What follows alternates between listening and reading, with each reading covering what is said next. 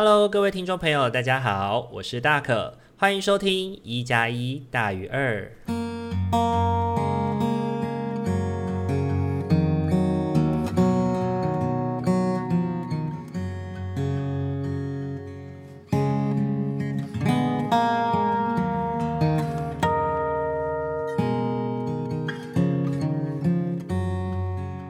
Hello，各位听众朋友，大家晚安。欢迎大家又在礼拜天的晚上回到我们一加一大于二的节目当中。这一个礼拜天气突然的就冷了下来哦，那大可呢，就是也开始产生了有一些类似感冒的状况，但是又就是不知道大家有没有那种感觉，就是在那个泪边缘，喉咙呢会有一点点不舒服，然后呢声音会感觉比较沙哑。然后比较低沉的感觉，可是呢，嗯，早上睡醒都会有一种这种感觉啦。可是呢，喝了一点水之后呢，就哎，就好像好多了。然后呢，就一整天讲话需要一点暖嗓，需要一点开嗓，才能够好好的开始讲课，开始讲一天的课程。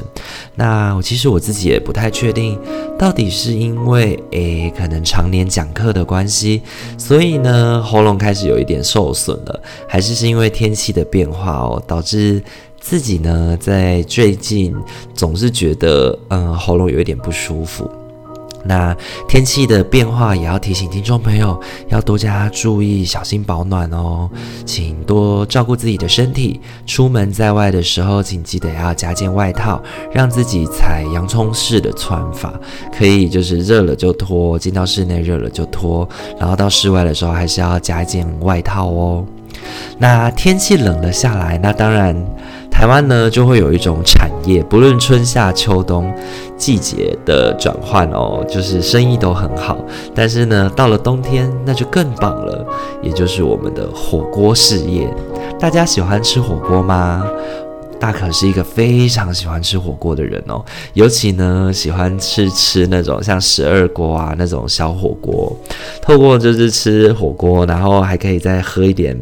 冰沙啊，或者是吃一点饭后的冰淇淋啊，虽然是很冲突的感觉，但是呢，这好像就是台湾人的习惯吧，就是吃火锅会配冰淇淋这样子。对，不知道大家喜不喜欢吃火锅哦？大家可在这一个礼拜呢，喝这种诶类似像火锅的，像汤面啊，或者是吃汤饺啊，大概一个礼拜有吃有三天哦，有三天。然后呢，吃完以后就会觉得身体暖暖的，非常的开心。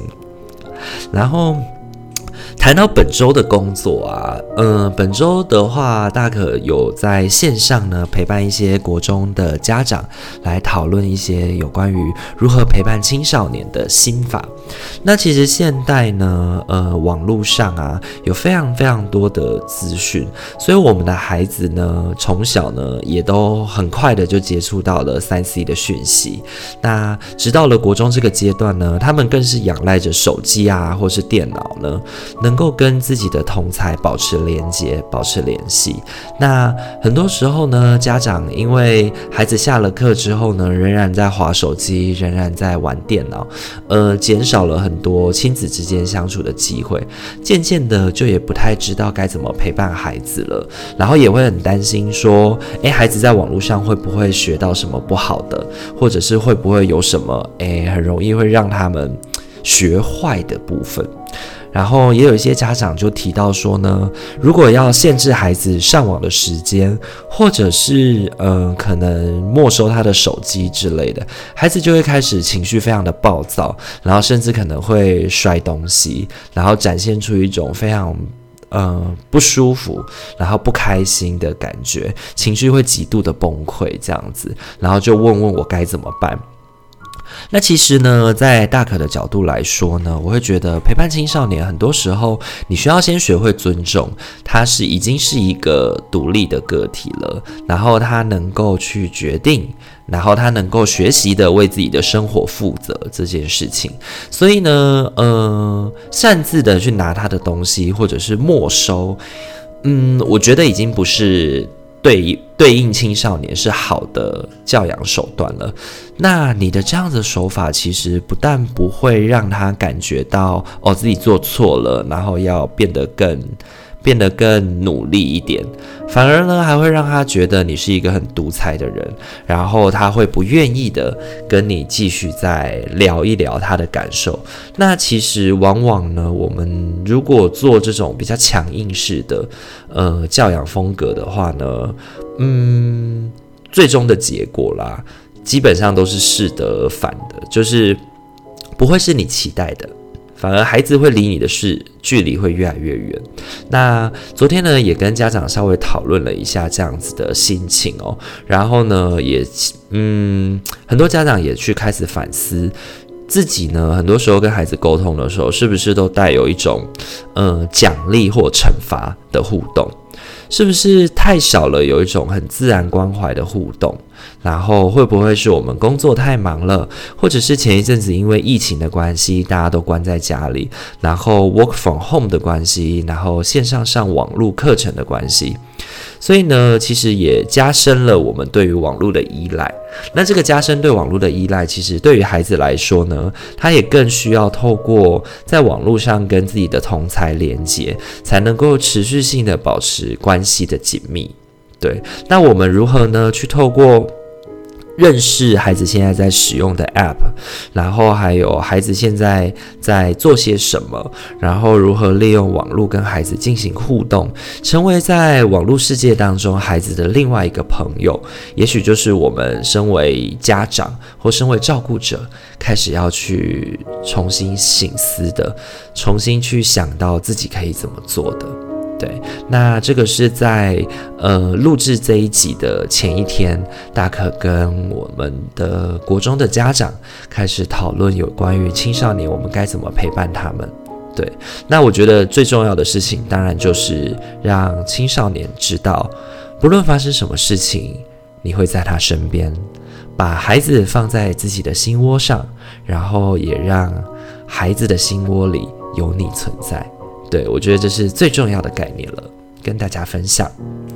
那。本周呢，大可也开始呢跟一些平台讨论起了有关于 Podcast 的持续订阅制度。那在跟阿明讨，呃，在跟阿明讨论之下呢，我们后续有可能会在一些平台上面上架我们的订阅制度。那，呃，既然是订阅制度的话，就有点像加入会员机制，像 YouTube 的会员机制这样子。然后呢，就会有一些专属的互动以及小礼物。那如果听众朋友们，有兴趣的话，可以持续的在关注我们。然后，如果后续有开订阅制度的话，也非常欢迎听众朋友可以透过就是订阅的方式持续的支持我们。那当然，你持续的收听对我们来说呢，就已经是非常重要的支持了。那订阅呢，也是给予就是给予行有余力的听众朋友，然后呢，觉得诶，我们这个节目相当的不错，想要给我们一些鼓。力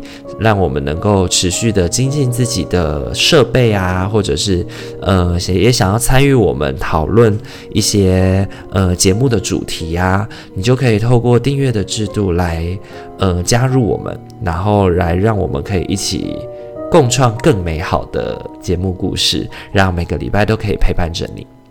OK，那以上差不多就是大可这个礼拜的生活了，跟大家分享喽。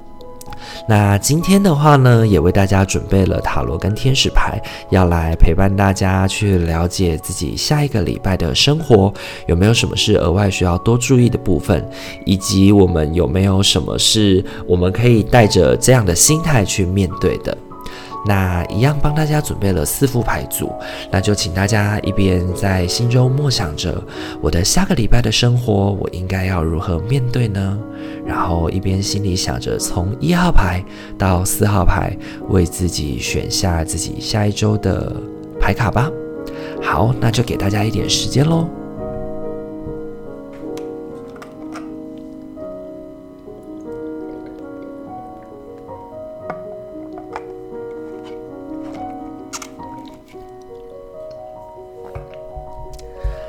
好，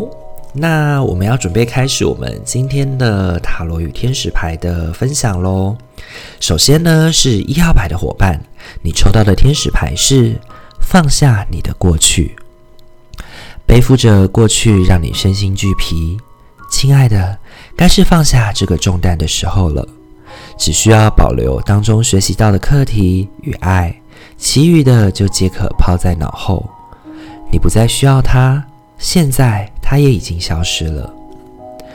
抽到一号牌，放下你的过去的伙伴呢？呃，我觉得这一周要对应这样子三张的塔罗牌，要特别提醒你的，应该是有关于工作或者是在行动上面的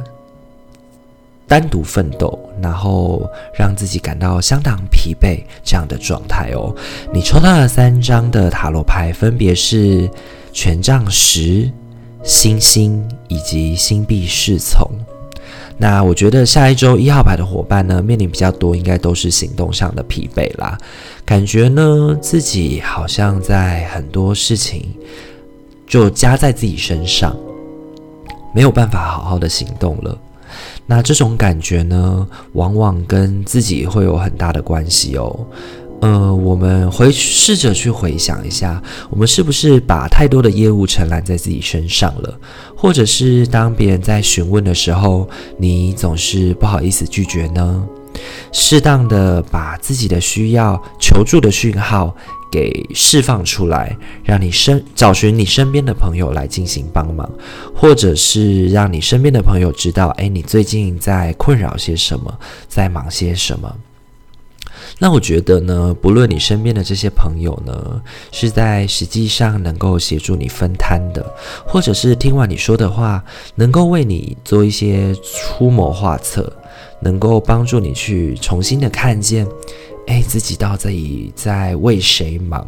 又在为了什么事情而努力的话，我觉得这个过程能够让工作会变得更加的顺利而且稳定，那会是一个很好的事情。而且我觉得，在这样的互动过程当中，你如果呢能够适当的放下一些你过往对于事物的坚持，以及你对于很多事情的矜持的话，应该是可以得到一些全新的收获的，就会觉得到说，诶，原来我是可以这样子做的吗？以前我都不太确定，原来这样子在别人的眼中不算是不负责任的，或者是诶，原来这样子在别人的眼中其实是很 OK 的，大家都会这样做，不是只有我这样子想。那很多时候呢，我们对自己的要求太高呢，我们会很容易的把很多事情呢，都觉得要很高规格的去看待，又或者是呢，会很担心在别人的眼中自己是不是一个足够努力的人。但是呢，呃，往往太过的去让自己辛苦，往往太过要求自己，反而让自己寸步难行。那实际上展现出来的呢，反而就是那种，诶，其实。我没有办法再走任何一步了。我想很多，然后我有很多很多的考量，那最终呢，确实导致我一步都无法往前，在这个位置上踌躇不前。我觉得这会成为一个，如就是过度的要求自己的话，很容易会让自己产生这样的感受。那适时的跟身边的朋友聊一聊，让他们陪着你去面对。哦，现实应该是要怎么样的？接受自己可能会有一些限制，这些事情，我觉得那也是蛮重要的。那对应着这张天使牌呢，就也要提醒你，如果有一些该放下的矜持，也许就可以适当的把它放下来喽。好，那这是给一号牌伙伴的提醒。你抽到的天使牌是放下你的过去。好。再来呢，要轮到我们的二号牌的伙伴喽。二号牌的伙伴呢，你抽到的天使牌是要有信心。进展不尽然依靠你对自己的信心，对神的信念以及了解任何事情，都是由神透过你或与你共同运作，就已足够了。如果你的信心动摇，就依靠我们。我们会振奋你的勇气与信念。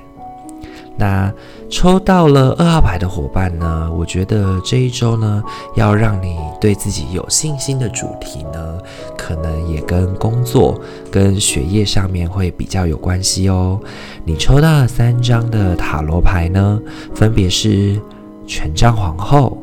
战车以及月亮。那我觉得下周二号牌的伙伴呢，即将要面临的是比较困难的一周，有一些困难的专案、困难的事情纠缠在你的身上。那可能如果你是学生的话呢，可能就是面临考试吧。又或者是呢，面对最近呢，可能已经像社工师最近放榜了，你可能发现诶，自己没有考上，或者是自己考上了，然后开始接下来要去面对即将要直登，或者是要即将面对很多可能要再报名一次啊，要再重新的准备啊，认真的念书啊，这些事情上面，那。呃，我觉得呢，这些事情呢，真的会需要你去全神贯注在这些事情上面哦，因为，呃，战车跟月亮其实都有揭示着这项挑战的困难程度是很高的，然后也对你的人生或对你自己来说有一些意义存在，但是呢，总是我们得要往前走去的。对，像在月亮里面呢，就有提到说，我们是一个要离开水面的龙虾。那离开水面的龙虾要走在路上，真的是相当的不容易啊，很容易脱离舒适圈的过程，会让自己感觉到害怕以及担忧。所以呢，要在脱离舒适圈之前呢，我们更因此需要有信心，提醒着我们自己面对困难要能够有坚定的意念。这会是我们能不能够顺利的、安稳的让自己一直往下走的重要的重点。对，那我觉得呢，二号牌的伙伴呢，也要特别提醒自己的是，呃，要保持着像权杖皇后一样的效率、一样的速度。你自己心里其实知道应该怎么走。然后你也知道怎么样做会是你有把握的往前进。那既然你是有一些蓝图、有一些想法的，有一些脑计划在你的脑海里打转的话，那就不要让它只是空想。对，试着相信自己，然后让自己可以往前进，去努力的把。自己现在要面对的这些事情呢，用自己的方式去好好的处理，然后一步一步的去打赢胜仗。对，因为呢，战车这张牌其实它也提醒了我们哦，就是如果呢有很多让你自己感觉到，诶，踌躇不前呐，或者是很多让你自己不知如何是好的时候呢。选择一些让自己内在感到放松的手法，让自己能够感觉到，呃，这样做比较好，或者是比较问心无愧的方式去执行，会让你在这场仗当中打得更有自信一些哦。那这是给二号牌的伙伴的提醒，你抽到的天使牌是要有信心。好，接下来的话呢，我们要轮到的是三号牌的伙伴喽。三号牌的伙伴呢，你抽到的天使牌是接受，怀着无条件的爱与包容心，用天使的眼光看待自己与他人，如此你能够启发与提升任何人，达到他们最高的潜力。这一周呢，我觉得抽到三号牌的伙伴呢，抽到接受这张牌哦，嗯、呃，我感觉到的是接受桃花。对，你抽到的三张的呃塔罗牌，分别是权杖七、权杖八以及圣杯三。那我觉得这一周抽到三号牌的伙伴，虽然只有一张圣杯哦，可是我总是觉得这就是在直指。桃花降临这件事情哦，最近呢，这一周呢，有什么聚会可以去参加吗？如果呢，在觥筹交错之间能够遇到不错的对象，应该很让人开心吧？尤其呢，是在工作的交际场合上遇到的，或者呢，是在互动中发现对方真的很有理念。他的那个对未来的掌握感，以及呢对未来的想法，应该会特别的吸引到你哦。而且呢，如果你可以在聚会当中呢展现出比较积极的样态，那也会让你自己变得更加迷人哦。不过呢，交朋友其实是一种非常自由的，对，自由的互动。那既然它也是一个在交际的场合，那权杖八其实也提醒我们，每个人呢其实是公平竞争的。然后这样的竞争其实也是呃自由的、很快的、很。就是弹指之间会发生的事情，所以呢，同上同同样的是你看上的伙伴、看上的朋友，或许他也正被其他人关注着呢。那另一件事情呢，其实也是你展现出那个自信的样貌，展现出那个积极的样貌，其实不仅仅只是会吸引到跟你互动的那个人，他可能呢也会吸引到在默默的观察你的人。那我觉得三号牌的伙伴呢，在这一周呢，参加一些聚会，然后展现自己的样子，展现自己那个自信，然后积极的样态，应该会让你收获不少的朋友哦。那既然这一周呢，有机会的话，那不妨好好享受这个交朋友的快乐吧。那我觉得三号牌的伙伴呢，在接受的这个部分呢，可能也要试着去。让自己能够接受一些自己过往不习惯的方式，对，因为有的时候呢，我们会对于呃有目的性的交友这件事情感到非常的抗拒吧，会觉得诶，自己落败至此嘛，对，还记得我之前在呃另外一个一加一大于二的呃就是节目当中。有跟小轩讨论到，诶，去相亲这件事情。对，那相亲对于我们来说是一种不得不的选择吗？还是说其实是一个可以试试看的选项呢？如果这一周想要试试看交朋友的话，如果没有一些聚会的话，那不妨也可以帮助自己创造一些喽。那这个是给三号牌的伙伴的提醒。你抽到的天使牌是接受。好，很快的呢，又轮到了我们今天的最后一副牌喽。最后一副牌是我们四号牌的伙伴。四号牌的伙伴呢，你抽到的天使牌是原谅的机会。这个状况让你有机会去疗愈、改善与释放负面的模式，